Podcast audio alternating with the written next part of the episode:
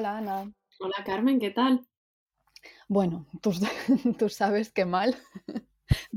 Estamos un poquito accidentadas hoy. Estamos accidentadas eh, porque eh, probablemente estás, igual que en el último episodio hablábamos muy ilusionadas de que se notaban muy bien nuestras sibilantes, muy nítidas, mejor que nunca, eh, ahora ya estaréis notando que estamos lejos de nuevo. Estamos lejos la una de la otra, no, no estamos pudiendo grabar juntas y se va a notar, pero bueno, no pasa nada. Todo, todo claro, va, no ha sido, a salir. No ha sido decisión nuestra, son los problemas del COVID y el mundo que nos ha tocado vivir. Eso es. somos víctimas de nuestro tiempo, ni más ni menos. Pero, no pasa nada. Que, que no decaiga la cosa, tú cuéntame qué has comido hoy. Pues hoy he comido, hoy he comido unas lentejas súper ricas eh, y mi postre habitual, que como bien sabes es un yogur y un cuadradito de chocolate. Pues mira, el efecto entusiasmo que, que hemos tenido antes cuando ya lo hemos compartido, lo que habíamos comido, pues claro, ahora desaparece. Pero la gracia es que yo también he comido lentejas hoy y esto sí que no te lo he dicho, también me he tomado un cuadradito de chocolate después. No me sorprende porque tenemos rutinas, tenemos rutinas calcadas, hábitos alimenticios clonados tenemos ya a estas alturas. Que, pero bueno, claro, este episodio nos hacía nos sigue haciendo muchísima ilusión, pero nos hacía especial ilusión porque íbamos a volver a grabar en Madrid, juntas, celebrando. Estamos juntas en Madrid, nos hemos visto mucho, pero hoy en concreto pues nos toca estar un poquito separadas. Pero a mí me interesa hacerte una pregunta y poner eh, mm, eh, poner a prueba tu memoria. Porque, ¿qué tal fue el aterrizaje en Madrid? Y sobre todo, ¿te acuerdas que comiste el día que aterrizaste en Madrid? A ver, el aterrizaje en Madrid fue fatal, acuérdate de que me perdieron la maleta y todo, todo aquello. Pero la comida sí que me acuerdo. Me acuerdo perfectamente. Comí canelones de. Sí. Comí canelones de atún de mi madre. la mejor comida. Como para olvidarme, ¿qué comiste tú? Joder, puedes creer que recuerdo que de las primeras cosas que hice fue salir de mi casa, irme a un bar que se llama La Tasca Suprema a tomarme un vermú y ensaladilla, gildas, cosas así, pero luego de la comida, comida no me acuerdo, pero harto probablemente. Creo que hizo mi madre bacalao al horno con tomate, creo recordar, que es una cosa que me encanta. Ay, qué rico. Es una cosa que me encanta. A ver, estamos bilocadas, ahora mismo, pero vivimos siempre bilocadas. O sea, ahora las hijas de Felipe están bilocadas la una de la otra, pero eh, esta crisis que tenemos con nuestra ubicación viene de largo. Siempre estamos entre un sitio, otro, teniendo muchísimo ansia por estar donde no estamos. La bilocación nos genera una ansiedad aterradora desde hace muchísimos años. Yo no sé en tu caso, pero en el mío definitivamente va a más. Según he sobrepasado la treintena, eh, la bilocación se me empieza a hacer bastante insostenible. Pero eh, tú qué llevas, ¿qué es lo que peor llevas de la bilocación? Lo que peor llevo de la bilocación. Em, yo sé que tú, bueno, es que tú, como ya, ya sabemos por el episodio Reliquias, tú eres em, de profesión coleccionista. O sea, tú tú coleccionas y no hay nada peor para alguien que colecciona que la bilocación permanente. Pero ya yo soy, no sé si desprendida, porque desprendida creo que, creo que desprendida no soy. Ya te digo yo que no. Está, negando con el dedo. Em, pero claro, no, no, no, me da tanta angustia. Creo que es como la, ¿sabes? La, cuando te has visto 35 veces en 35 casas diferentes comprando la misma alfombrilla del baño de Ikea Em, ese acto, eso me da, ya no, es que ya no puedo más. Y es que como tú sabes, me mudo ahora. Bueno, es que si no, yo no me equivoco, te mudas esta misma tarde. O sea, según acabemos de grabar, esta criatura se muda. Lo de la, lo de la, alfombrilla de baño de Ikea, que además, si no me equivoco, sé cuál es, es esa que es gris. Este tema también lo hablo mucho con nuestra amiga María Izquierdo, que, a la que siempre estaremos agradecidas por la portada tan maravillosa que nos hizo del podcast, porque el asunto de comprar la misma alfombrilla de Ikea 500 veces eh, lo hemos hablado. Yo llevo fatal el, bueno, como los gastos económicos que van asociados a la bilocación, es decir, dos moledores de café, 700 eh, copas menstruales, todo manga por hombro, vende, revende los libros que tengo, dos copias de las soledades de Góngora porque no sé dónde está la otra, esas cositas. Todo suma. dos copias de Las Soledades de Góngora es una cosa que da muchísima pena. Encima la misma edición, porque la otra no la, no la encontraba barata, entonces sé que la tengo, sé que la tengo en Providence. Pero claro, dije, tiene que estar.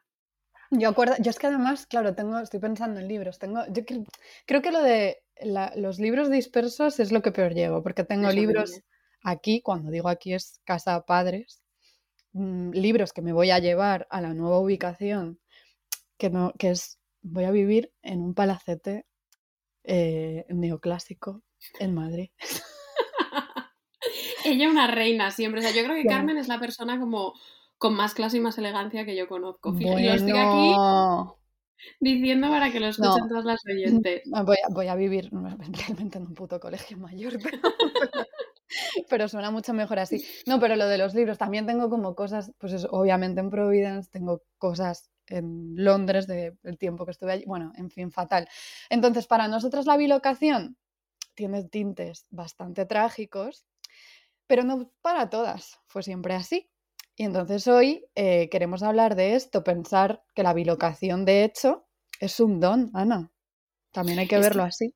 Igual nos lo podemos replantear y a lo mejor pues entender toda esta bilocación que atraviesa nuestra vida como una bendición.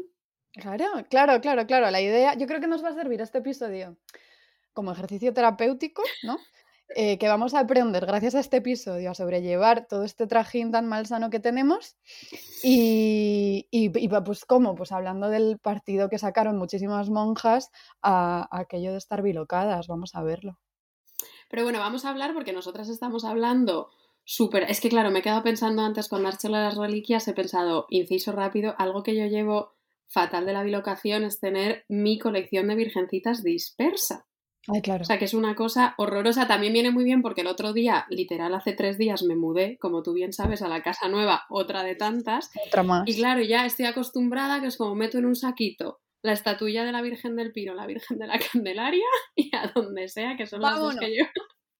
Y siempre pienso, claro, imagínate, Fray José de Sigüenza, relicarero, que tuviera que tener todas las reliquias dispersas, no le haría ninguna gracia. No, Felipe II se, moría, por eso las quería traer todas. Pero bueno, vamos a hablar de qué es la bilocación. Eso es. Basándonos en fuentes súper rigurosas. Cuéntanos, Ana.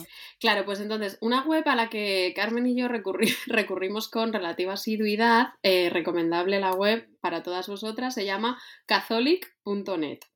Entonces, en catholic.net eh, te explican eh, qué es la bilocación de una forma muy sencilla y os voy a leer la definición. Abro comillas, dice la bilocación, dice, la bilocación es la presencia simultánea de una misma persona en dos lugares diferentes. Y añade, no hay ningún otro fenómeno de la mística que cause tantas dificultades como este para poder explicarlo satisfactoriamente. O sea, tú imagina con la de problemas que hay en la teología y en la mística, pues la bilocación es el más difícil de explicar de todos. Porque mm. claro, todo el jaleo, y de esto vamos a hablar un montón en el episodio, es que eh, si la materia corporal es cierto que no puede estar en dos lugares diferentes a la vez, sí que era posible que mientras el cuerpo esté en un lugar, eh, en, otra, en otra parte del mundo pudiera haber una representación o una figuración de tu propio cuerpo.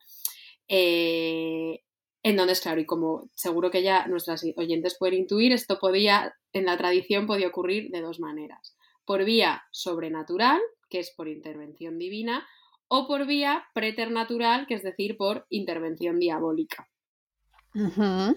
¿Tú crees que nuestra bilocación es sobrenatural o preternatural? La nuestra es diabólica, eso está. no me cabe duda.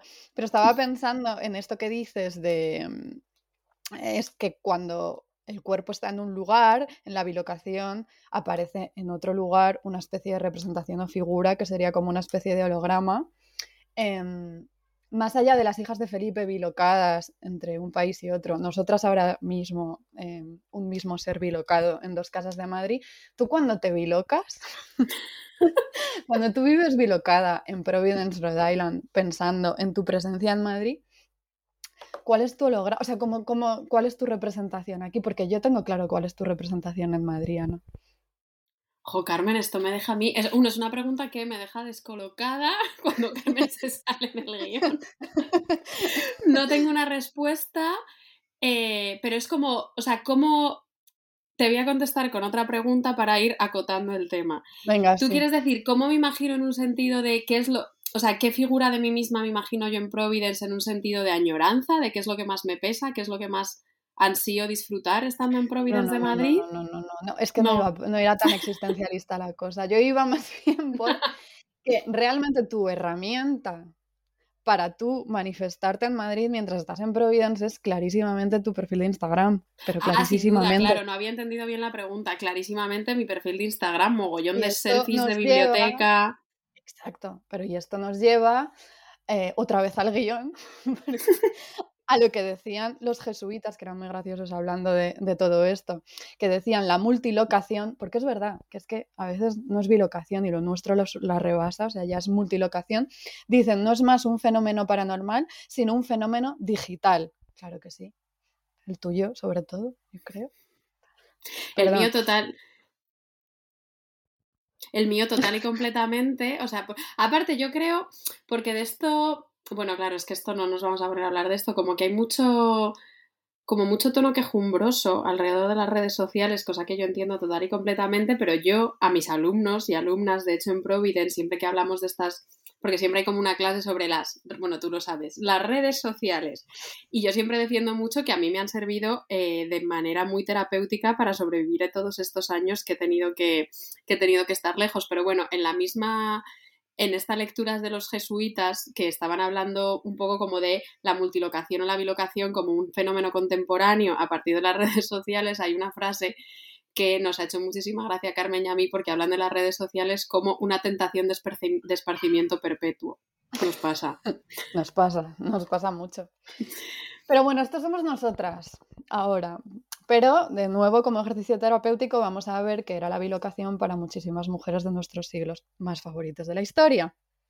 Entonces, eh, vamos a empezar o sea, vamos a bilocarnos una vez más. O sea, estamos eh, en dos casas distintas, Madrid 2020, no, 2021 no, joder, 2022 ya, pero a la vez vamos a bilocarnos una vez más, eh, multilocarnos, y ahora estamos en Carrión de los Condes, Palencia. ¿Y dónde es? Ah, Palencia. Está en Palencia y es en el siglo XVII, ¿vale? Y estamos con una mujer estupenda que me hace mucha ilusión que presentemos aquí, que era Luisa Colmenares Cabezón, ¿vale? Que nació en Madrid, como nosotras, en una familia pues así bien situada, pero que luego en 1584 ingresó en el convento de Santa Clara de Carrión, porque bueno, en realidad era como que su familia venía de allí y allí volvió y allí ingresó en el convento de Santa Clara y profesó como Luisa de la Ascensión, que es un nombre precioso. Yo siempre, muchísimas veces, bueno, esto, esto de seguro ya lo hemos hablado alguna vez, no sé si en el podcast o en privado, pero que siempre, siempre fantaseo mucho, o sea, me encantan como las genealogías de nombres de, las monjas y la posibilidad como de renombrarte una vez que entras al convento. Eh, y siempre pienso en eh, San Luisa de la Ascensión, es un nombre precioso. ¿Tú cómo te llamarías si fueras monja? Es que eso te iba a decir, es que no me puedo creer que no hayamos hecho esto todavía. Eh, no, lo tengo que pensar, es algo importante. ¿Tú lo tienes claro? Clarísimo, pero es una o sea, es un plagio porque hay una monja eh, que es discípula de dentro Santa Teresa, primera mención en el episodio. Anoto uno. Podemos jugar como una especie de bingo de cada vez que nombremos a Santa Teresa en un episodio. Hay una discípula de Santa Teresa que se llama, atención, Petronila de las Llagas. ¡Wow!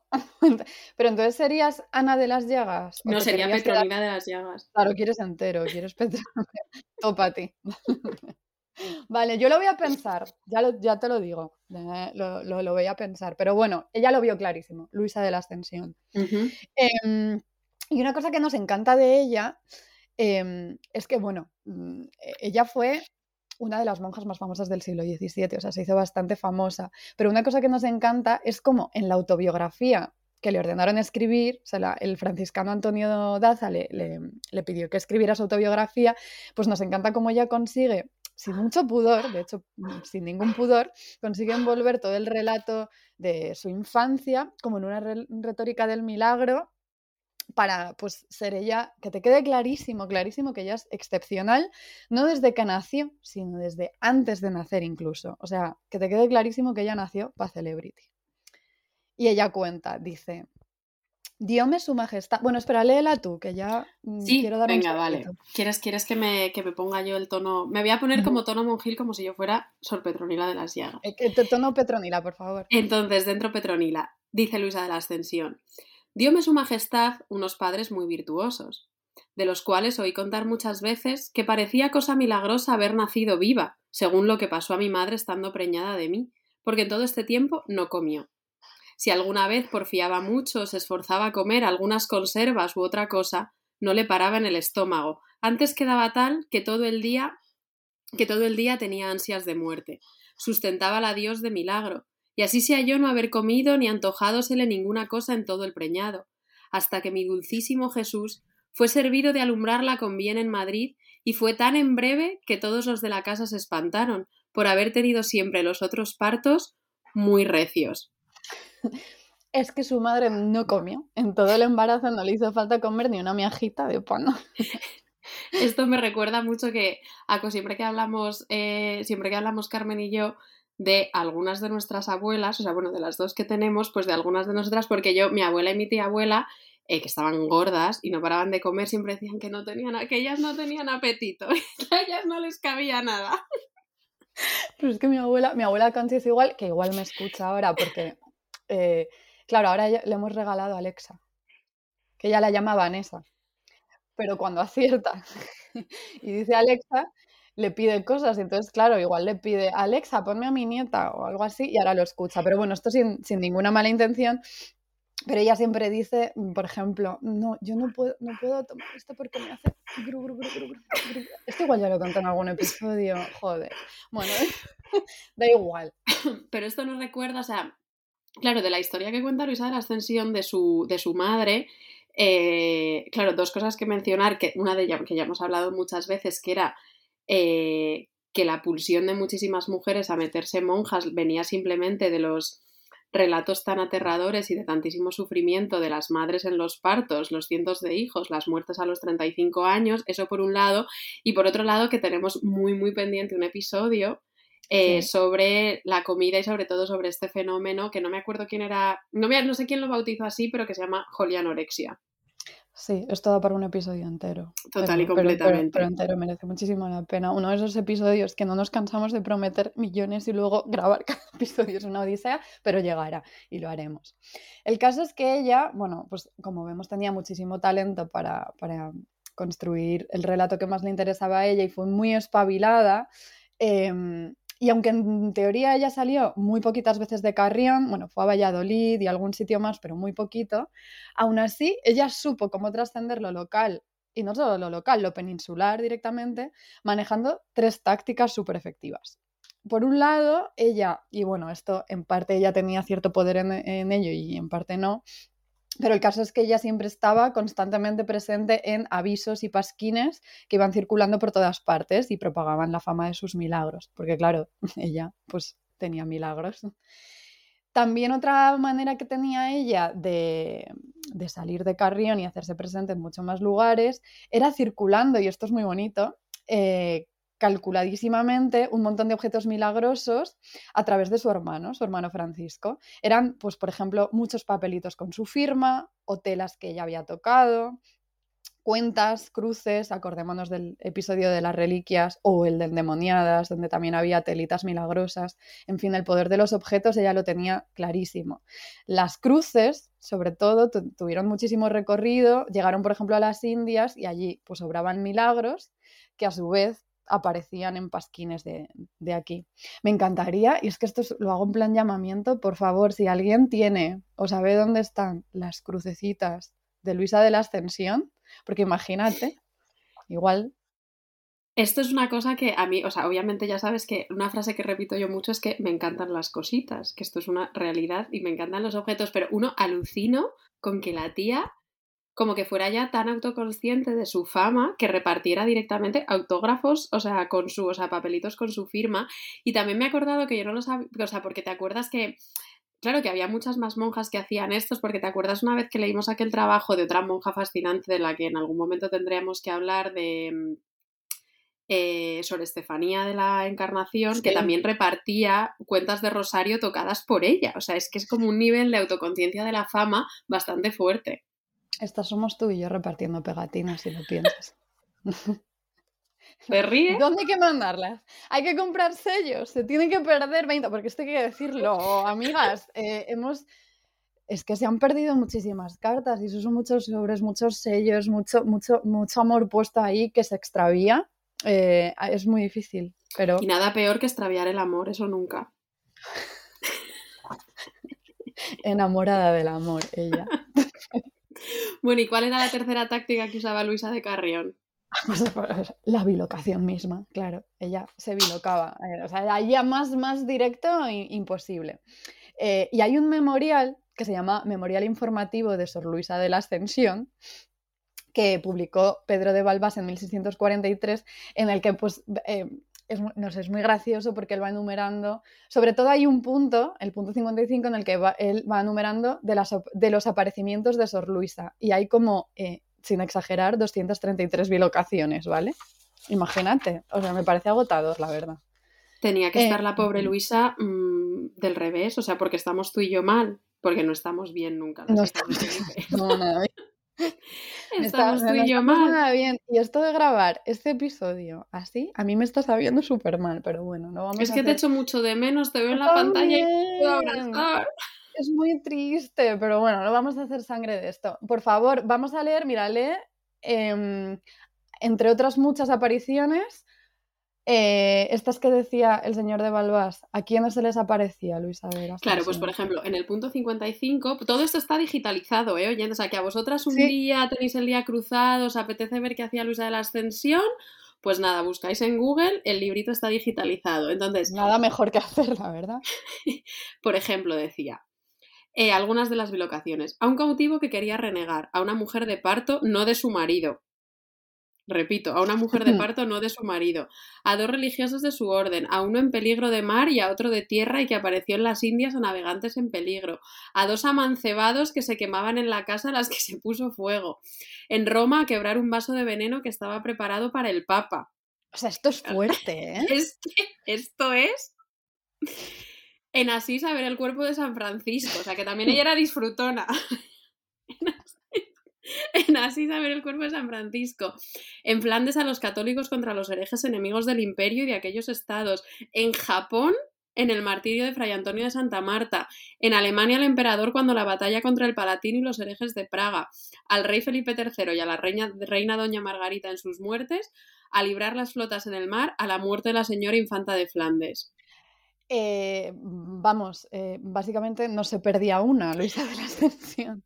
Tía, tú sabes, es que me acabo de acordar, a mí me decían de pequeña, bueno, yo creo que me lo siguen diciendo, como que en, mi familia me decían, ¿cómo se dice esto? Se me dan muy mal los dichos, pero estás en misa y repicando. Mm.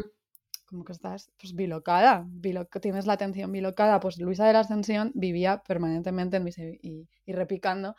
He de decir que esto, y ahora lo veremos después, lo de su presencia en la muerte de la señora infanta de Flandes, ella lo negó luego. ¿eh? Ella es como, he estado en todas estas partes, pero justo ahí no. Ahí no, me vas a pillar. Pero bueno. Em, ah, y, tiene todo esto un toque muy como de, de superheroína Marvel, un poco, si lo piensas. No, no que sea yo, sinceramente, de, no me he visto películas de superheroínas de Marvel. Me ha sorprendido muchísimo, o sea, oír la palabra Marvel en boca de Carmen me ha dejado, o sea, estoy que no sé cómo seguir con el episodio, con esta referencia que no te pega nada. De hecho, es más... Vivo, vivo en el mundo, me entero.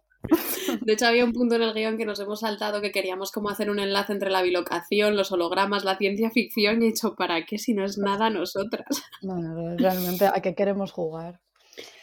Sí, pero bueno, la cosa, pero bueno, sí, pero es bastante superheroína esto. Marvel, no sé, sinceramente, me pilla lejos. Pero, por ejemplo, hay un, hay un punto que cuenta Balbás que dice, leas el dicho duque de César, a quien en Madrid apareció y lebró de siete hombres que le dieron estocadas. O sea, vamos a Luisa de la Ascensión se aparece en Madrid desde Carrión y cuando al duque de César le van a dar estocadas siete hombres, pues él lo, dice, no, no, no, yo, yo, yo. Y, luego ya le preguntan y dice, sí, yo hice esto. Y el de una mujer casada mancebada a quien apareció y estorbó el desesperar. Y el de Doña María Osorio, mujer de don Pedro de Ávila, en la calle de la Encomienda de Madrid, a quien hizo otro aparecimiento raro. Este me encanta. este, este es mi favorito. Claro, porque aquí hay demasiado silencio y demasiados datos. María de Osorio, María Osorio, casada con Pedro de Ávila, estaba solita, imaginamos, en la calle, en la encomienda de Madrid, y hubo ahí un aparecimiento raro. Jo, lo de aparecimiento raro me encanta, lo voy a usar, lo voy a usar todo el rato. Petronila, tú lo que tú quieras.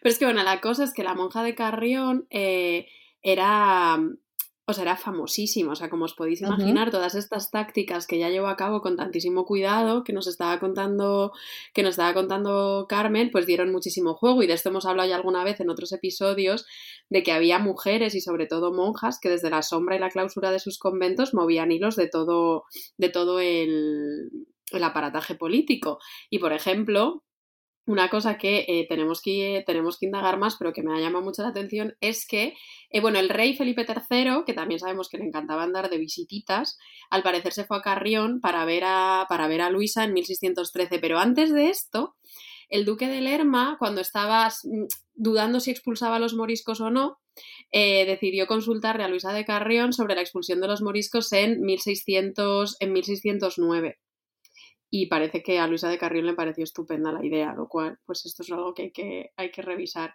Pero vamos, que, ya tenía, que ya tenía toda su fama. Y, pero bueno, luego Luisa de Carrión, aparte de Bilocar, se hizo una cosa bastante guay, que fue que ella estaba muy empeñada en que las monjas, independientemente de, independientemente de su origen, eh, todas tuvieran igualdad dentro del convento. Entonces, claro, si tú metes en una coctelera las revelaciones, la pobreza, las bilocaciones, pues se topó con... Eh, problemillas con la Inquisición, la desterraron a Valladolid y la pobrecita pues no pues no supo que había sido de su proceso porque se murió, se murió esperando. Y el cuerpo está en Carrión todavía, así que deberíamos ir, Carmen. Hay que ir, una, una, excursión de las hijas de Felipe. ¿Sabes qué estaba pensando también? Mientras pensaba en todo esto, primero pensando en Luque de Lerma, pero luego pensaba en cuál sería mi nombre de profesa. Creo que me ha venido como, como una aparición. Creo que sería Tú has dicho Petronila de... Las llagas. Joder, es que, eso es, que, bueno, es que eso es muy fuerte. Petronila de las llagas yo creo que sería Sor Encarnación de la Paciencia.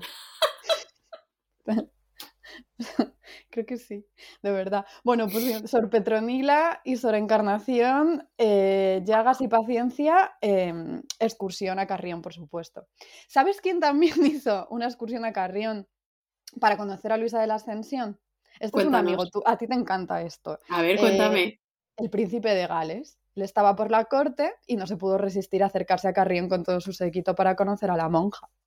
A mí Carmen lo ha dicho con conocimiento de causa, como todo lo que dice, porque el príncipe de Gales, en, eh, bueno, sé que siempre andamos prometiendo episodios, pero todos llegarán, y aunque no lo creáis, la visita del príncipe de Gales a la corte en 1613 da para episodio total porque es como anularon todas las leyes suntuarias eh, Madrid se convirtió como en un escenario barroco, fiestas de todo, debacle, etcétera, y aunque luego la boda entre el príncipe de Gales, que se iba a casar con quién, ah, con, la emperatriz Mariana de Austria, la boda fracasó, pero el príncipe de vuelta a Londres se llevó un montón de regalos, mogollón de pintura de todo, y entre los regalos que le dieron, le dieron un elefante, cinco camellos y un avestruz. Para Londres.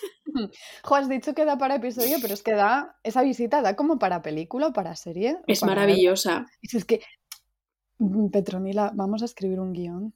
Vamos, a salir de pobres. Vamos a salir, yo estoy convencida de que lentamente, muy lentamente, vamos a salir, vamos a salir de pobres. Eh, ¿Y qué le pasó al príncipe de Gales en Carrión? No, lo fuerte no es lo que le pasó al príncipe de Gales en Carrión, lo fuerte es qué le pasó y dónde fue eh, en cuerpo o espíritu mm, Luisa de la Ascensión en Carrión, desde Carrión, cuando el príncipe de Gales fue a verla. Y leo, se dice, se dice que estando diez navíos de cristianos cercados de otros muchos de ingleses, la invocaron, invocaron a, a Luisa porque ya era famosa, y se les apareció, ella obediente tan hermosa y resplandeciente, que de solo verla un navío se hizo menuzos, sin topar en cosa ninguna, sino heridos solamente de los rayos de luz en que ella apareció. Y otro se fue enteramente a fondo, pereciendo los cuerpos y las almas de cuantos iban en ellos, y que ella decía que las habían dejado en manos de las aguas, aullando y rabiando como perros rabiosos, y que ella conoció que eran ingleses, por haber visto muchos de ellos en Carrión, cuando el príncipe de Gales la fue a ver allí, y que huidos los enemigos recorrió los navíos, uno a uno, y dejó a todos los que en ellos había del todo, del todo tiernos y convertidos, y particularmente a dos que estaban obstinados, haciendo en ellos la señal de la cruz. O sea, el príncipe de Gales va, pero ella eso lo utiliza ella para, dice, a mí, a mí de aquí me sale una bilocación. Yo de aquí yo de aquí ya voy a saber reconocer ingleses, yo, de aquí me teletransporto, o sea, sí, sí. Es, fuertísima, ¿eh? O sea es, uno de, es un personaje del que yo no sabía nada y me tiene fascinadísima. Es muy fascinante, también es verdad que, claro, o sea, todos estos relatos, esto ahora mismo em, que acabo de leer viene del, del, relato de la causa inquisitorial que se le abrió, como tú has dicho. Y entonces, claro, precisamente este enfrentamiento con los ingleses da para pensar cuánto cuánto esto hay de ella, de su cosecha propia, cuánto hay de la instrumentalización que se hizo, pero no todo es tan instrumentalizable y de hecho hay cosas un poquito controvertidas eh, y más bien subversivas, bueno, hasta cierto punto, pero es que hay una cosa que me encanta y es que, por ejemplo, tiene un montón de apariciones que la convierten en una especie de protectora de las adúlteras. Bueno. Se dice, leo, y esto es del proceso inquisitorial, se dice que habiendo cogido un hombre a su mujer en adulterio ella la invocó, o sea, el marido la pilla y ella dice... Luisa, por favor. Luis de la Ascensión, ven, o sea, ya. Y entonces se le apareció al tiempo que le iba a él a dar la primera puñalada. Y aunque le iban y con darle muchas, quedaban en piquetes, remitiendo a la majestuosa presencia de la Virgen Luisa la vehemencia del golpe. Oye, bendita sonoridad siempre, ¿eh? O sea, como Luisa se aparece ahí para que el marido esté enajenado no mate a su pobre mujer adúltera, que pues, por algo sería adúltera. Qué fuerte, por, doña Luisa. Por algo, lo sería, efectivamente. Pero bueno, sí, em, todo esto es triste. Como tú has contado, el, final es un poquito triste. Se la llevaron a las Agustinas Recoletas de Valladolid y se murió en 1636 de fiebres. Em, pero hay una cosa interesante en, esto, en el proceso y es que a ella, claro, le preguntan eh, sobre todas estas bilocaciones, las 200 y pico que se supone que ha sido capaz de obrar. Y ella dice, bueno, dice, dice, dice el proceso, y siendo preguntada sobre lo contenido en las declaraciones de Valladolid, lo que todo el mundo dijo en Valladolid, dijo ella que pasó así como se refiere, excepto en cuando se dice que ella estuvo con la señora infanta al tiempo de su muerte. Eso, por algún, pues ahí no, ahí no. Em, y que todos los demás casos pasaron en espíritu estando en raptos. Claro, está habría un debate que era lo que hablábamos al principio, que claro, catholic.net no se andaba con chorradas cuando decía que la bilocación es uno de los fenómenos de la mística que más quebraderos de cabeza de cabeza ha dado, porque es como te apareces en cuerpo, te apareces solo, te apareces solo en espíritu. Cuéntanos qué pasa con esto. A ver, al parecer todo esto es súper peleagudo. Em, y yo creo que por eso ella insistía tanto, teniendo en cuenta que estaba declarando en, el proceso inquisitorial, insistía tanto en que era una cuestión de, pues eso, rapto del espíritu, como em, ella en ningún momento dice que ella físicamente, que su cuerpo se apareciera en mitad de todos los navíos ingleses y demás, o en casa de la mujer adúltera. Es una cuestión un poquito más espiritual. Entonces, em, pero no solo para ella, también para María Jesús de Agreda, de la que vamos a hablar después, todo esto es súper importante. Hay un libro que está súper bien y que recomendamos mucho, de Víctor Puello, se llama Cuerpos plegables, Anatomías de la Excepción en España y en América Latina, que tiene, entre otros, pero tiene un capítulo en el que habla sobre todo este asunto tan espinoso de las monjas bilocadas.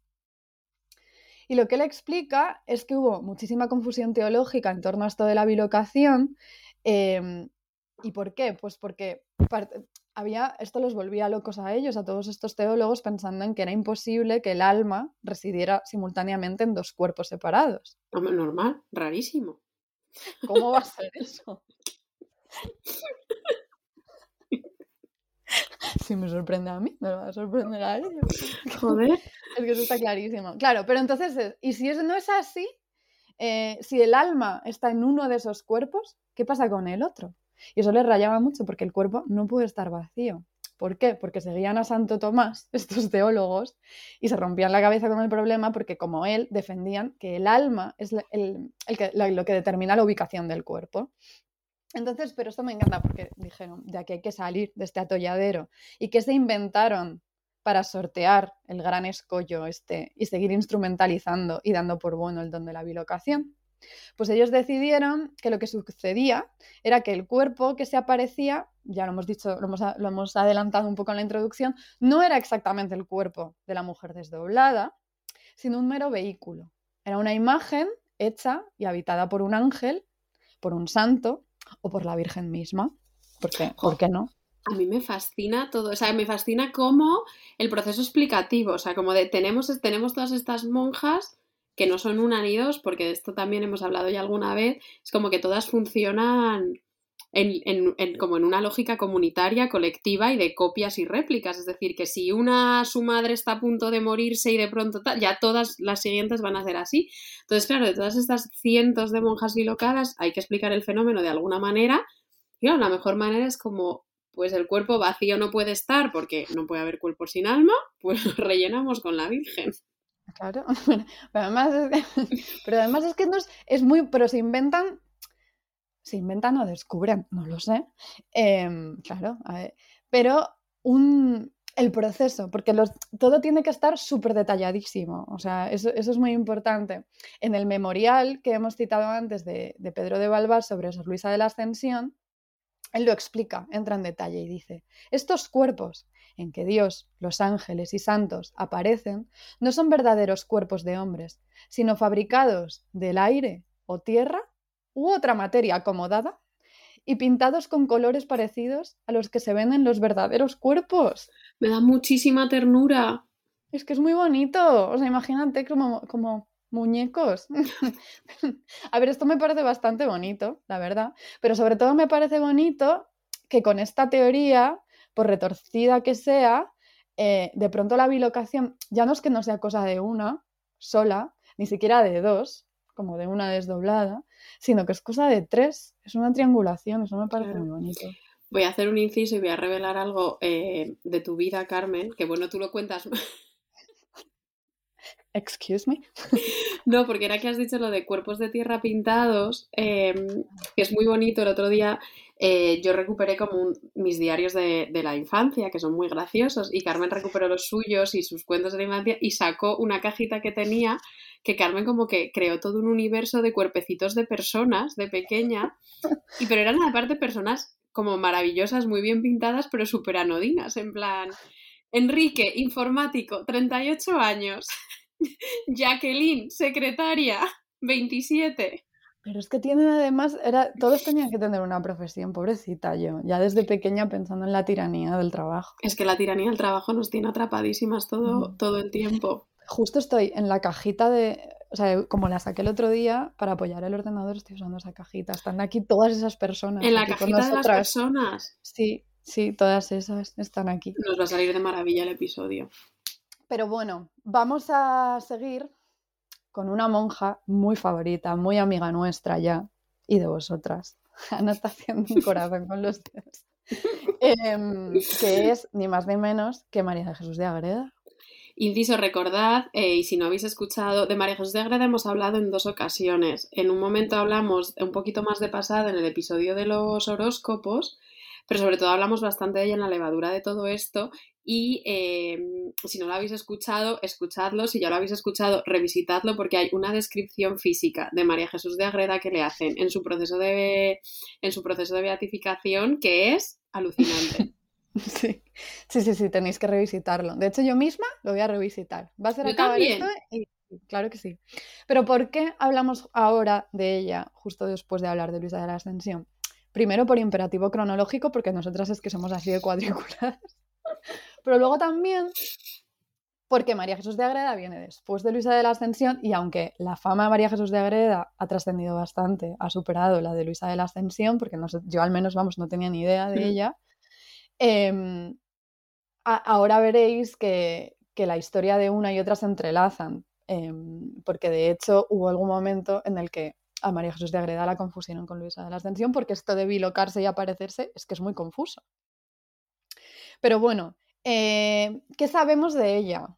Sabemos muchísimas cosas y de nuevo, ha aparecido ya en varios episodios, pero es que nos daría para cuatro más. Entonces vamos a limitarnos mucho al asunto de las bilocaciones. Claro, va a seguir apareciendo María Jesús de Agreda y ciertos personajes que ya os habréis dado cuenta. Bueno, Santa Teresa, por supuesto, de hecho, no puede haber episodio en el que no aparezca. Es como el challenge de las hijas de Felipe, es hablar de Santa Teresa en cada episodio. Pero hay personajes que siempre nos aparecen, como pues van reapareciendo Fray José de Sigüencia, María Jesús de Agreda, etc. En general, casi todos son un poco categoría que siempre decimos Antoñita la Fantástica. Siempre, es que es la mejor categoría. Son un poco. Y también estas dos son un poquito categoría. Eh, Mm, niñas bien, ¿eh? O sea, ellas eran, mm, estaban muy bien ubicadas, muy bien situadas, me las imagino con ese tan sibilantes como las nuestras. Eh, me está pareciendo, no sé si es cosa de la bilocación, de la distancia, no sé qué, que estamos especialmente... Em, ¿Repipis? Repipis es la palabra. Pero... Bueno, nada, pues las oyentes, cuando escuchéis el episodio, con toda la confianza del mundo, nos podéis decir si la bilocación nos ha hecho más repipis. O sea, es que no creo que podamos ser más repipis que otras. O sea, creo que es como, como que el nivel repipis está ahí, altito. ¿Que no podemos? ¿No podemos? Espérate. Dame un episodio más.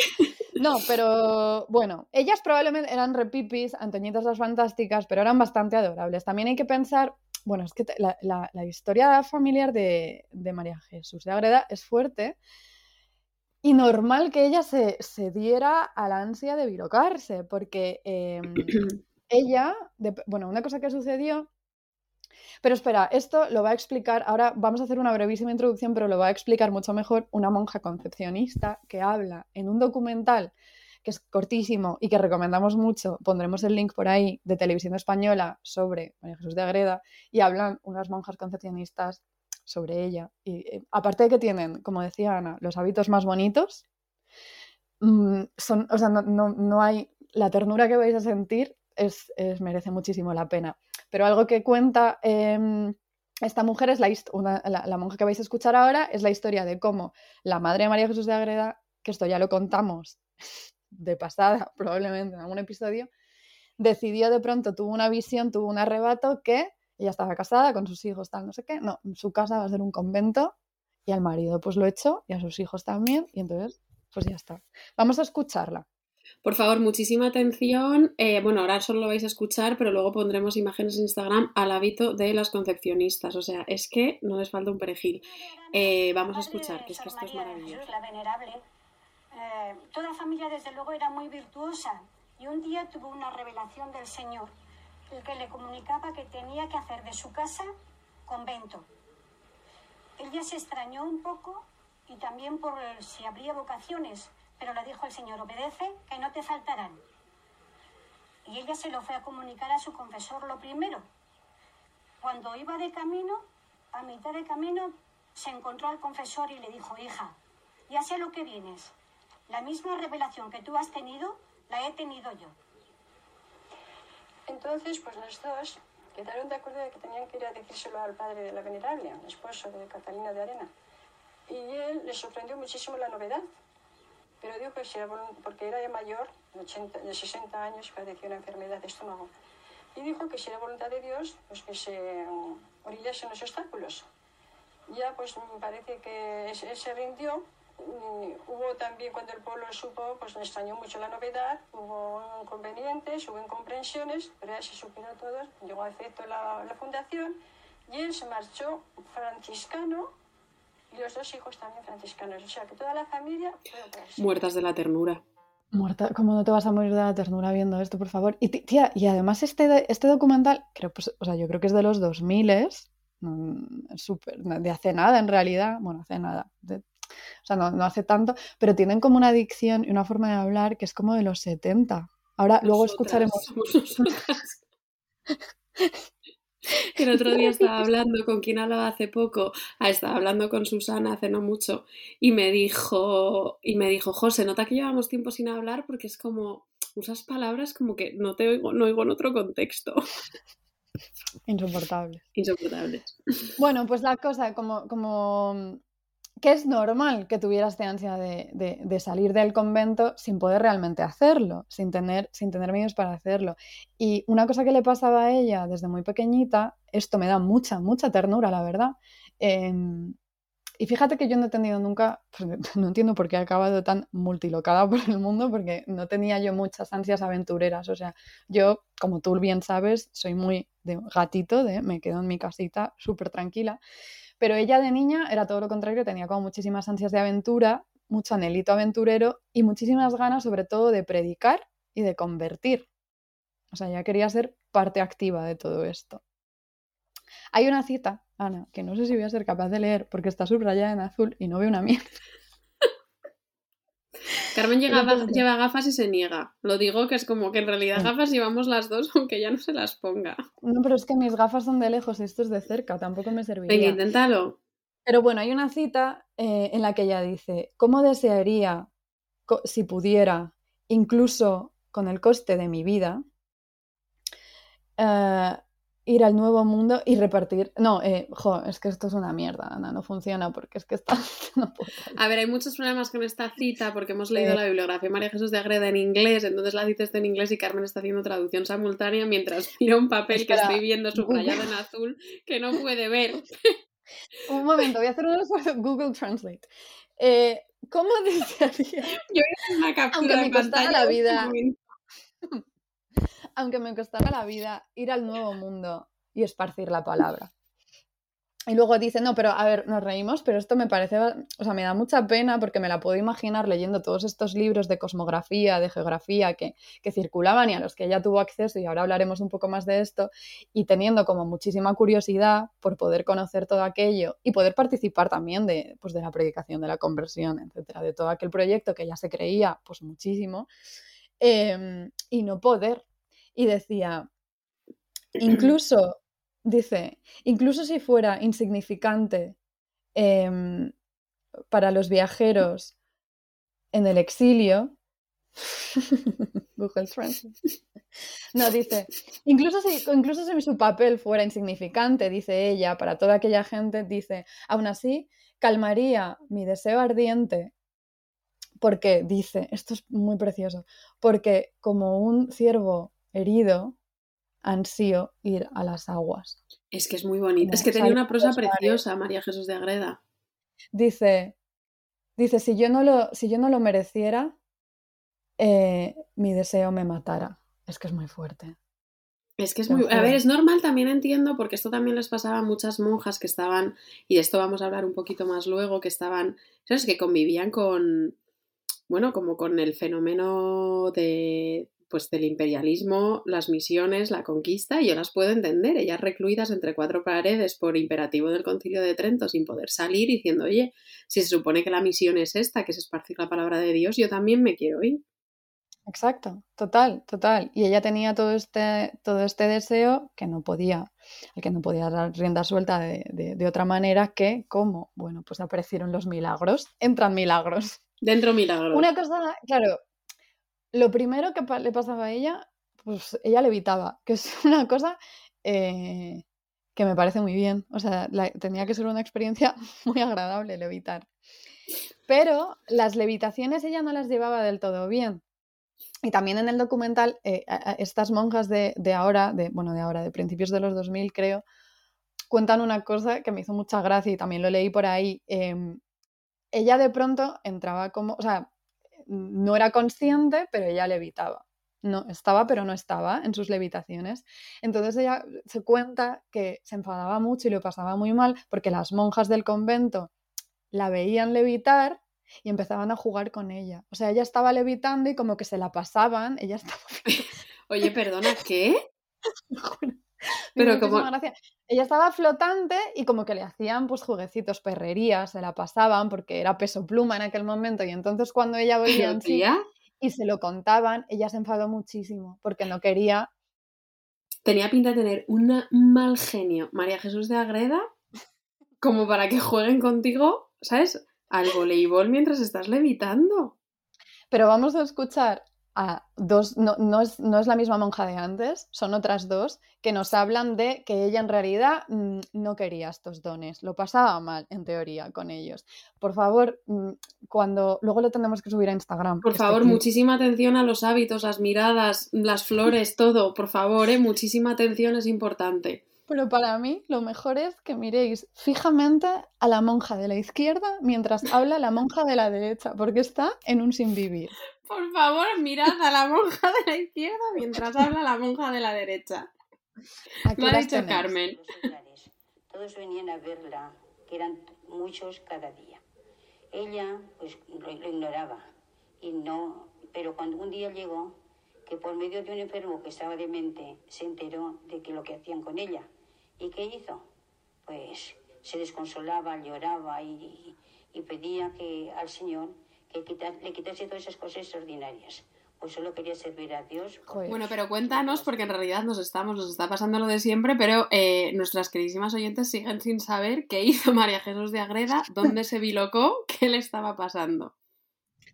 A ver, la historia tiene, mm, es muy complicada porque hay muchísimos testimonios y, aquí tiene mucho que ver mm, mensajitos de ida y vuelta entre la península, el Nuevo Mundo, todo esto, interpretaciones, reinterpretaciones y lo que le llegara a ella y cómo lo supo utilizar. Claro, y cómo lo utilizaron en todas partes. Entonces, hay muchísimos detallitos y no nos da tiempo a entrar en todo, pero básicamente lo que pasó es, así a grandes rasgos, el pueblo indígena de los humanos que estaban más, e, entre otros sitios, en lo que sería Texas, ahora Nuevo México, el norte de México, en 1629 acuden a la iglesia de San Agustín en Nuevo México y piden ser bautizados. Piden ser bautizados y convertidos. Y entonces, así de pronto. Huele súper a chamusquina esta historia. no se sostiene. Ay, que estoy moviendo el cable, esto va, a molestar muchísimo, perdón. No se sostiene mucho. Eh, Ana, mm, no seas escéptica, querida. Esto, imagínate, aparecen todos estos humanos en la iglesia y dicen, por favor, tuvieron que ir muchísimas veces porque no les hacían ningún caso. Porque no daban abasto los misioneros y era como, no, no, podemos, ¿sabes? No podemos convertir a más gente ahora mismo. ¿De dónde salís? Pero perdón, me hace muchísima gracia el relato en plan de que a los misioneros les tuvieran que rogar y pedir, y pedir a gritos la conversión. Es como, o sea, de pronto es como un relato de la conquista que es como, no, no, si nosotros no queríamos ni convertir, nos tenían que dar unas turras monumentales para, para poder ser convertidos. O sea, perdón.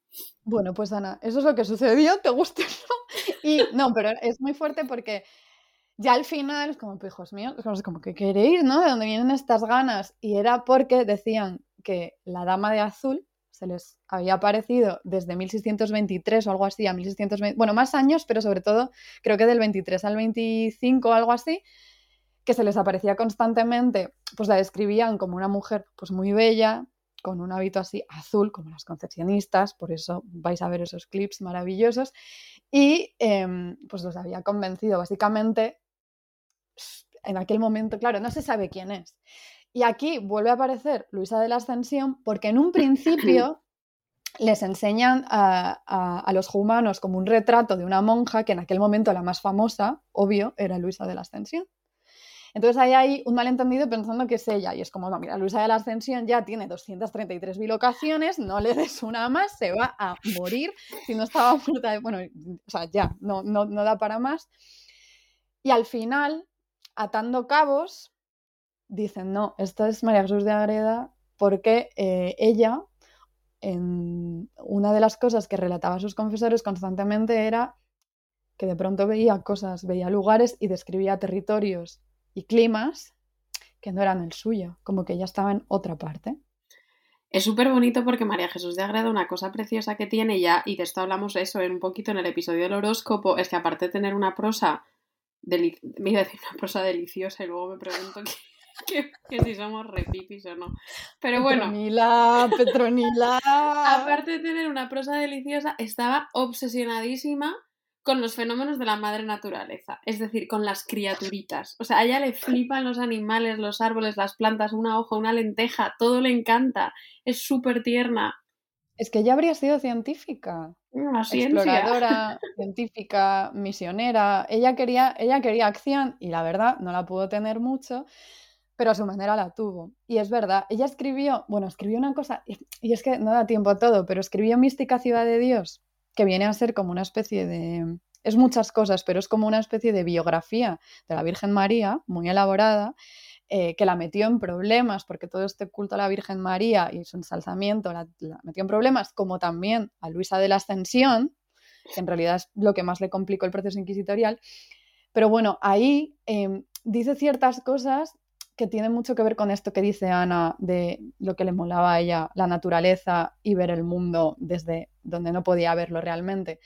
Ana nos va a leer un fragmentito de Mística Ciudad de Dios que habla un poco de esto, pero no quiero dejar de decir que en la edición de donde hemos sacado esto, em, dice en la primera página, esto es como de una edición del siglo XVIII, dice, Varios prelados de España han concedido 2.400 días de indulgencia a todos los que leyeren u oyeren un capítulo o página de cualquiera de las publicaciones de la librería, religiosa, que es esta. O sea, que sepáis que en el momento en el que Ana termine de leer este trocito que va, que va a leer, tenéis ya 2.400 días de indulgencia. Es que, bueno, somos majísimas repartiendo 2.400 días de indulgencia. Esto, que ahora hay una cosa que quiero mencionar, que es que entre mis regalos de Reyes, uno de los regalos ha sido un escapulario, o sea, una cadenita con un escapulario, y entonces me puse a leer muchísimo sobre escapularios y resulta que eh, una de las como bendiciones que te caen si llevas un escapulario es una cosa que se llama el privilegio sabatino. ¿Tú sabes lo que es? ¿Qué es eso?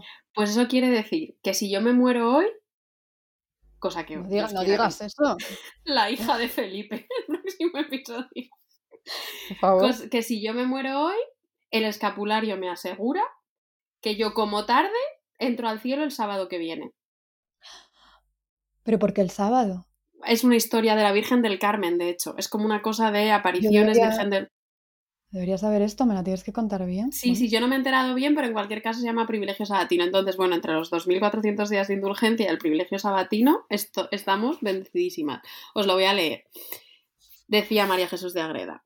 Esta es luz que a un mismo tiempo alumbra, fervoriza, enseña, reprende, mortifica, llama y detiene, amonesta y compele. Enseña con distinción el bien y el mal, lo encumbrado y lo profundo, la longitud y latitud, el mundo, su estado, su disposición, sus engaños, fabulaciones y falacias de sus moradores y amadores, y sobre todo me enseña a hollarlo y pisarlo y levantarme al Señor, mirándole como supremo dueño y gobernador de todo y en su majestad veo y conozco la disposición de las cosas, las virtudes de los elementos, el principio, medio y fin de los tiempos, y sus mutaciones y variedad, el curso de los años, la armonía de todas las criaturas y sus cualidades, todo lo escondido de los hombres, sus operaciones y pensamientos, y lo que distan de los del Señor, los peligros en que viven, y sus caminos siniestros por donde corren, los estados, gobiernos, su momentánea firmeza y poca estabilidad, lo que es todo su principio y fin, lo que tienen de verdad o de mentira, todo. Ella era científica. Escribe de bien, o sea, me da unos celos. no, es verdad, es verdad. Escribe súper bien. De hecho, es que dan ganas, o sea, porque es, enorme, tiene muchísimas, muchísimas, muchísimas páginas eh, la edición de la librería religiosa, pero me habría encantado poder leérmelo enterito, eh, Mística Ciudad de Dios ahora mismo. Cualquier día me pongo. Todo llegará, Carmen, tú no te preocupes. ¿Tú te quieres leer Mística Ciudad de Dios? Te lo lees. Pero, hombre, si yo quiero, ¿por qué no? También me quiero leer el Tratado de la Redondez de la Tierra. De este tratado ya hemos hablado en, el episodio del horóscopo, pero aquí viene un poquito más a cuenta incluso, porque básicamente es un, es un tratado increíble eh, en el que ella Mm, eh, básicamente es como si se elevara, ascendiera a los cielos y desde ese punto elevado ella fuera capaz de ver geografía súper distante, em, lo ve todo, ¿no? Entonces, de nuevo es este ansia de desde, iba a decir Carrión, no, desde Ágreda, poder verlo, observarlo todo y además con un tono, y además esto está estudiado porque yo no lo, he estudiado, pero lo he leído, em, con un tono muy calcado de tratados de la época realmente, que tienen que ver con la cosmografía, la geografía, o sea, estaba, estaba realmente bastante, sabía de lo que hablaba ella, aunque no pudiera salir. Puede que una frase que una de las frases que más repitamos eh, Carmen y yo en los episodios es yo esto no lo he estudiado, pero lo he leído. sí, la verdad sí, joder, qué lástima. Pero bueno, pues em, vamos a, no, nos da muchísimo más tiempo, ojalá, molaría muchísimo poder hablar más de ella, pero bueno, seguiremos, seguiremos mencionándola en más episodios porque, porque ella lo vale.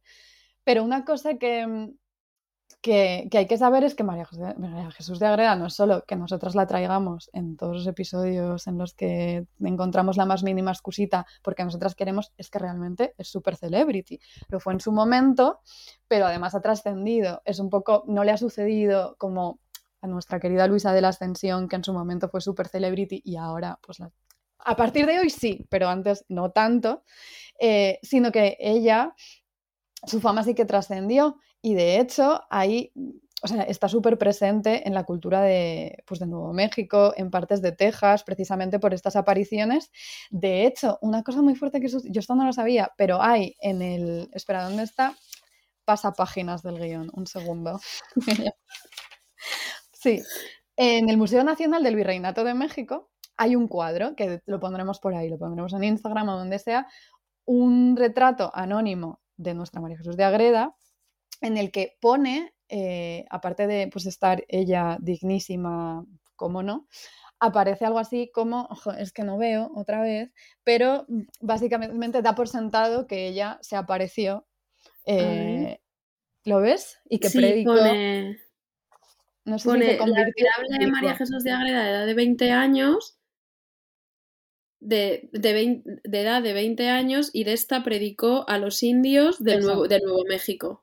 Claro, o sea, es, como un dato, o sea, un fact, es así, eso pasa. ¿eh? Y, y, en el documental este, que está en televisión española y que por supuesto vais a ver todas, pero bueno, por si, por si no os da tiempo os lo adelanto, una cosa que, se cuenta, bueno, por supuesto que la fama llega, pues, por ejemplo, a que haya una ópera de Joseph Weber que se llama Sor María. Y hay algunas imágenes en el documental de una ópera bastante loca, pero también eh, una cosa que me hizo muchísima gracia es que aparece un señor que vive, no sé si es en Nuevo México o en Texas o por ahí, en uno de los territorios donde se dice que ella, que ella se apareció muchas veces y este señor, pues es un señor que tendrá ahí como cuarenta y tantos años y él se llama eh, María Jesús de Agreda. cuenta que su padre le puso ese nombre y que él estaba súper conflictuado con esto, con tener que presentarse con María Jesús de Agreda, hasta que se puso a leer sobre su vida y dijo, lo llevo súper orgulloso a partir de ahora. Me encanta, pues como yo Petronila y tú ahora eh, sobre encarnación de la paciencia.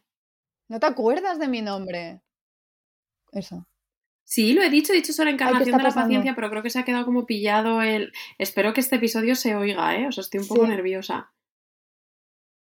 Disculpa pública a las oyentes estás por quedando como congelada. No. Ay, ay, ay. Pues tengo wifi, lo tengo enchufado. Vale. ¿Tú me oyes ahora? ¿Tú me oyes? ¿Nos oímos? Yo te oigo, pero el sonido va como a tres años luz después de la imagen. Bueno, pero no pasa nada porque el sonido está. Bueno, sigamos con él. Adelante. esto es el, más difícil todavía, joder. Em, la bilocación. Vamos a hablar de otra monja. Hablemos de otra monja que esta me hace muchísima gracia. No le podemos dedicar mucho tiempo porque no sabemos absolutamente nada de ella, más que. No. Mira, no se llamaba... nada de ella, pero, pero buscando cosas sobre. ¿Cómo se llama? Dilo. Jerónima del Espíritu Santo. Ana, me preocupa una cosa. este, este desfase que hay entre que, o sea, el que yo escucho, entre que yo te pregunto y tú respondes, ¿lo van a sufrir las oyentes también? No lo sé. ¿Quieres que paremos el episodio y volvamos? No, yo creo que así. Venga, para Pues la monja se llama Jerónima del Espíritu Santo y una cosa que eh, de la que hablábamos, bueno, sabemos muy poquito de ella. Lo que sabemos es que eh, nació en el Nuevo Reino de Granada, es decir, en Colombia, en lo que es Colombia ahora, y tenía toda la pinta de ser súper peliculera. Y eh, escribe una autobiografía que luego la titulan, que el título a mí me fascina, que se llama Autobiografía de una monja venerable. Y un dato bastante importante de Jerónima del Espíritu Santo es que es bastante tardía. Y Carmen y yo tenemos, esa nace en 1669 y muere ya en el siglo XVIII. Y una teoría que tenemos Carmen y yo es que las monjas, según va avanzando el siglo XVII, se vuelven cada vez como más chulitas y arrogantes porque saben que pueden acceder a esa categoría de celebrity. Es decir, por ejemplo, Santa Teresa todo lo envolvía eh, en una retórica de la humildad súper cuidada. Pero esta monja ya está en el siglo XVIII y va con todas las de ganar. Y también se biloca. Y se biloca de una manera súper bonita. Se biloca de una manera muy bonita. Pero ya no solo es. Es verdad que no sabemos absolutamente nada de ella, pero podéis encontrar la autobiografía de una monja venerable en PDF en internet. O sea, y es probablemente lo mejor que podéis hacer, porque es cortita, es cortita y es muy divertida. Mm. Y no me resisto a leer una, alguna cosita que dice que no es sobre bilocación, pero es que la tenéis que escuchar. Por favor, léelo, Carmen. Dice, en otra ocasión, porque claro, ella habla de muchas ocasiones, estando en el coro, sentí la divina presencia de mi Señor, que en forma de pastor se llegaba a mí. Llevaba un callado en la mano y me decía, tú has de ser mi perrilla y has de andar siempre cerca de mí. Yo me admiré de que en vez de querer que fuese su oveja, quisiese que fuera perro. A ella todo le chirría. Jo, pero luego hay un momento que a lo mejor, porque vamos, a ver, la escena de la bilocación la tenemos que leer porque es maravillosa, pero luego hay otro momento que le regalan a ella, enlace con el episodio de los, de los Ribbon de las descalzas reales, le regalan una figurita de un niño Jesús y es que es muy bonito porque eh, dice, o sea, solo voy a leer el final de cómo escribía el niño que dice, Tenía una, túnica azul que le decía de perlas con lo albo de su cuerpecito. Estaba como cogiendo algunas florecitas y al coger una rosa se clavó los deditos y me mostraba la sangre. Me muero. Es, fuerte eso, sí. Sí, tiene una relación. La relación con el niño Jesús es muy interesante. bastante interesante, bastante interesante. Pero léenos, por favor, porque es que no me resisto. Léenos eh, su, momento, su momento de mm, viaje absoluto. Bueno, pues ella dice. Además es un viaje, es un viajazo, ¿no? tú de viajes. Estando otro día también en el coro, le vi dentro de mi corazón a la manera misma de cuando suele entrar un señor en un huerto suyo. Andaba como mirando lo que había que reparar. Tenía, a mi parecer, este huerto la, cerca muy ruin. A trechos estaba como a, a pique de irse todo al suelo. Las plantas y flores que había estaban como confusas, con que su majestad lo primero que reparó fueron los muros. O sea, ya está como ahí en un plano en el que... Pues, Obras, cosas que te gustan a ti, además. Vi que los levantó mucho y después que, que hizo esto decía, Hortus conclusus. Joder, es muy maja, tío. Hasta aquí hemos llegado. Y a la sombra de unos árboles que dentro del huerto había, se recostó. Sentí en esta ocasión un aire tan delicado y delicioso. Mira, delicioso, una palabra que te encanta. Me encanta esa palabra que me causaba un consuelo inexplicable su regalo. Vi también que, antes de recostarse, limpió y arrancó algunas hierbas que, a mi parecer, ahogaban las flores que había. Pasados algunos días, en los cuales no había podido dejar de sentir la dulzura y refrigerio con que me dejó aquel aire, estando engolosinada en estos favores, tuve el atrevimiento de pedir a nuestro Señor me diese a sentir lo mismo que había sentido en esta pasada ocasión. O sea, ya quiere repetir experiencia. Y estaba también con deseo, esto es lo mejor. Aquí viene, mm, entra bilocación y, y de nuevo ella no, no, lo pide con, con, tanto ansia como lo pedía María Jesús de Agreda, la cosa de salir de donde estaba, pero aún así queda bastante claro. Y estaba también como con deseo de irme a algún sitio a divertirme. Majísima. Pero había de ser yendo conmigo el señor, ¿eh? ¿eh? Y me decía, ¿dónde quieres que te lleve? Yo no, súbete a la moto, ¿sabes? ¿Dónde quieres que te lleve? Yo no sabía de qué había de hacer elección. Y antes de responder, me pareció que me vi en una parte muy distante y remota, en la cual había grande espesura de árboles hermosísimos, pero sin fruto ninguno. Y me decía, esta es la Asia. y me daba a entender que allí había pocos que le conociesen, y que pidiera por ellos que necesitaban de gran luz y después me sacó a otro sitio más despejado, más claro, y había en él varias plantas, aunque distaban mucho unas de otras. Tenía algunas flores. Decíame, ¿será aquella parte de las Indias? Pero no supe cuál.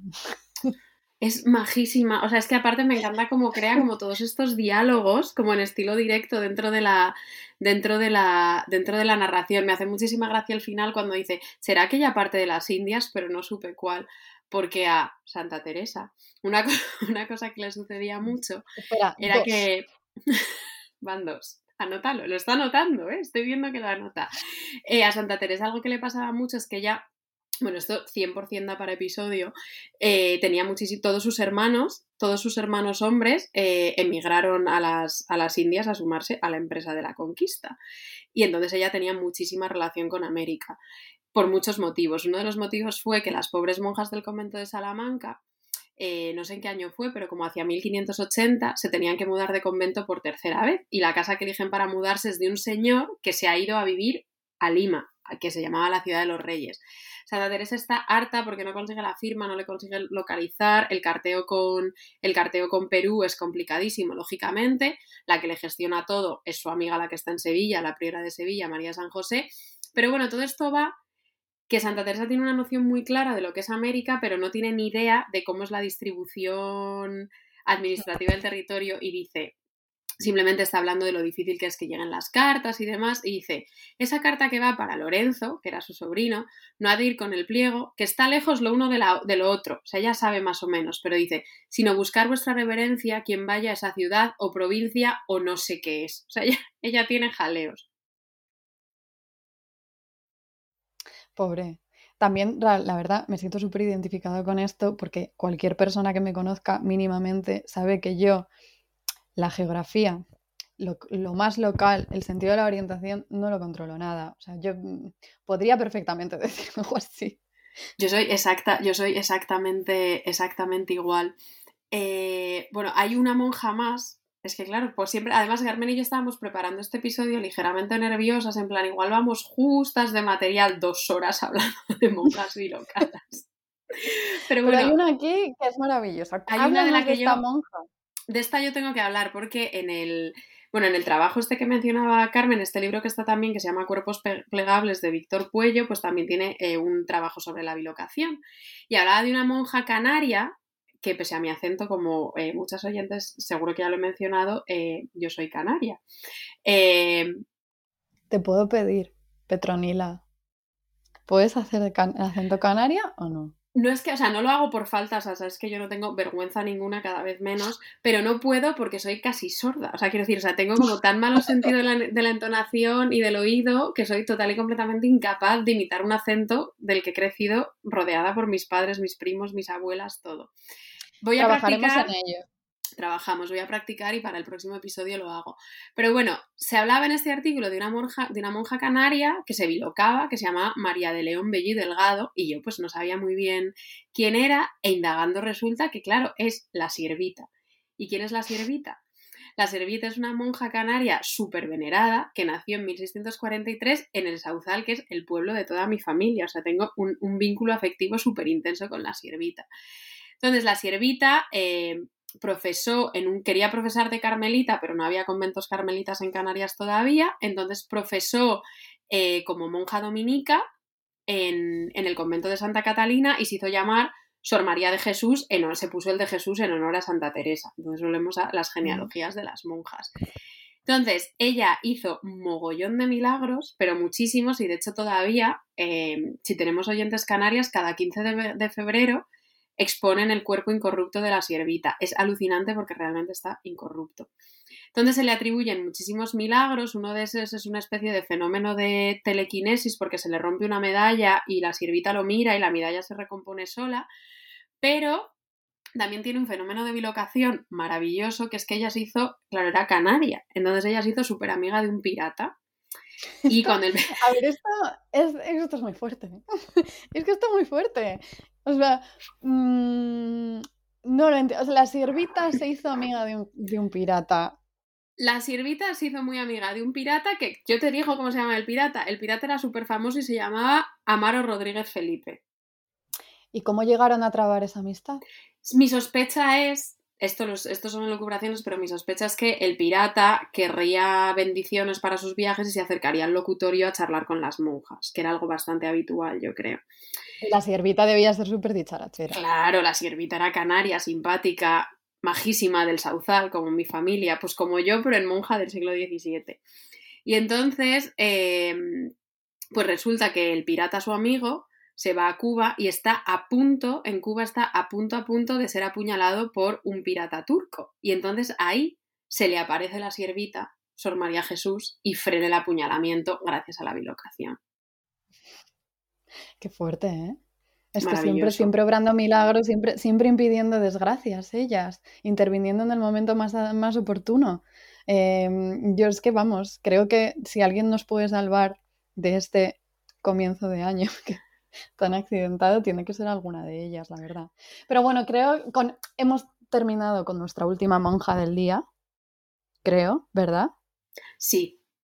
Sí, yo, o sea, hemos hablado de unas cuantas. Hay muchas más, realmente podríamos enumerar muchas más, pero no tenemos muchos más datos. Seguiremos investigando sobre ellas, pero, pero, pero sí, sí que hubo bastantes más. Y es verdad que parece que la bilocación, como tantas otras cosas, fuera un fenómeno únicamente femenino. Mayoritariamente sí, pero no únicamente. Y de hecho, hay, hay, hay un caso bastante sonado. ¿De quién es, Ana? Bueno, es que eres tú la que hablas italiano, así que lee tú el nombre. Creo, creo que podemos. Creo que no hace falta saber mucho italiano para leer esto. Espérate, que no llevo gafas.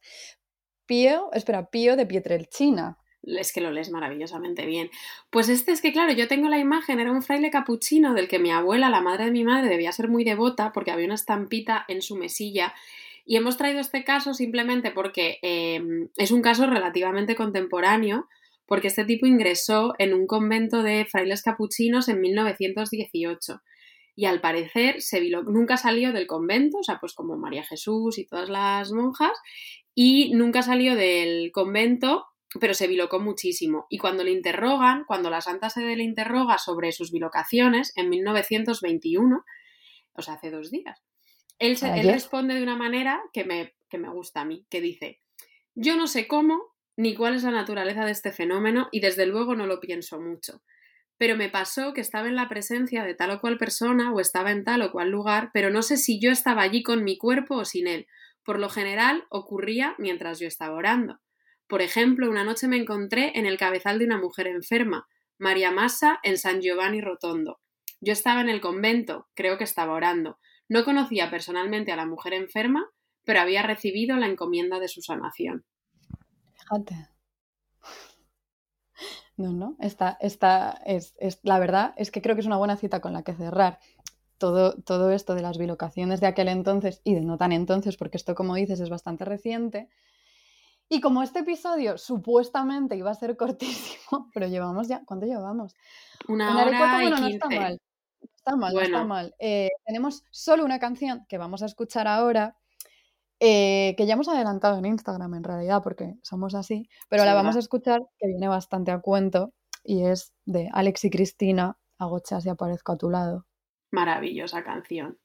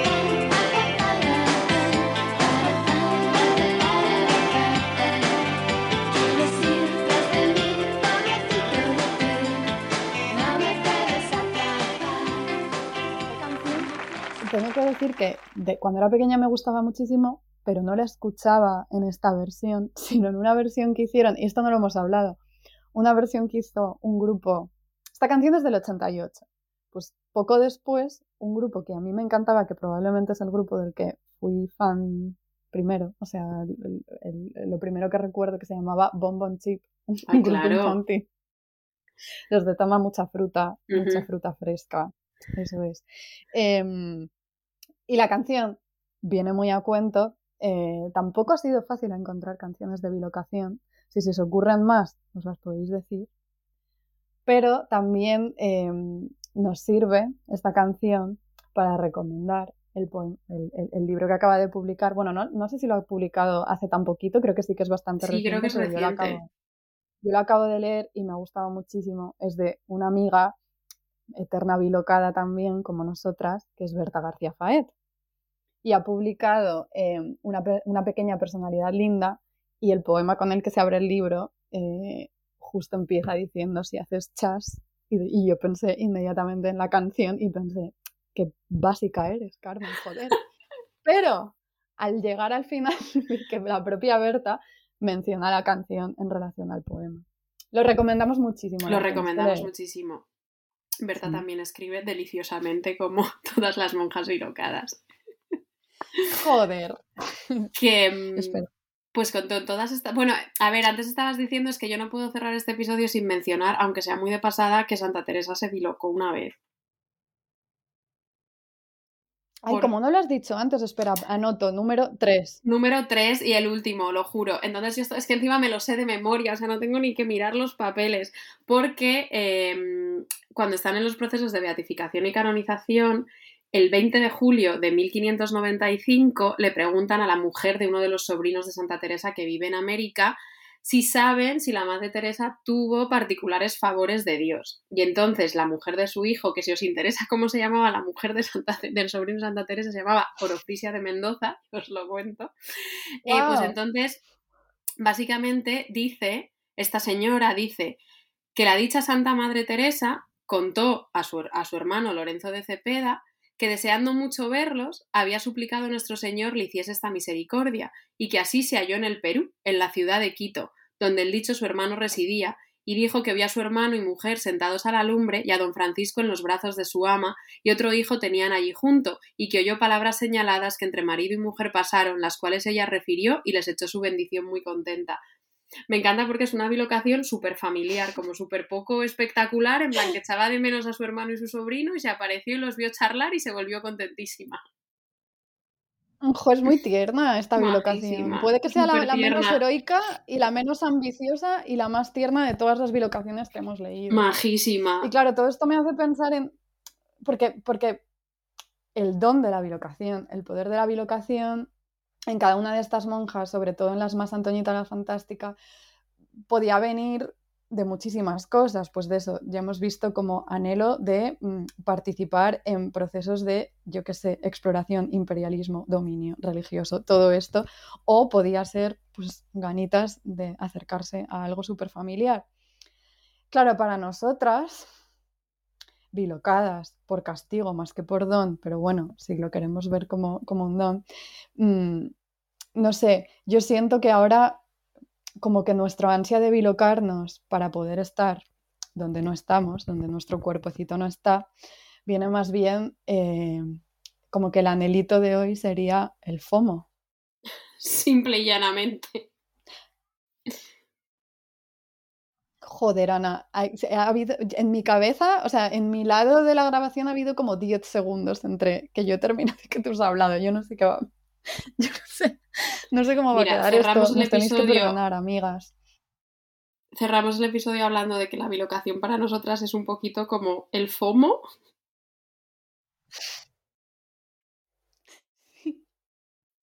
Y nos vemos en el próximo episodio. Y que nada nos da más FOMO. Mira, esto sí que lo podemos decir. Nada nos da más FOMO que ahora ya no. Y, ojalá em, Omicron nos permita celebrar esto de alguna otra manera mm, en cuanto podamos mm, salir de esta situación. Pero nada, a mí nada me da más FOMO que que vivamos mm, gran parte del tiempo en Rhode Island y que tengamos a la mayor parte de nuestras oyentes aquí. A mí eso me da mucho fomo. Eso nos da muchísima fomo, pero ahora estamos cerquita. Y con esto nos despedimos y os mandamos un abrazo enorme como siempre. Un abrazo y perdón por el sonido, amigas. ¿Alguna vez has oído hablar del FOMO? O lo que es peor, podrías sufrirlo y ni siquiera saberlo. FOMO son las siglas de Fear of Missing Out. Se trata de un concepto algo nuevo que tiene que ver con el miedo a perderse de algo y aunque puede estar relacionado a varias actividades, se le asocia más con las redes sociales.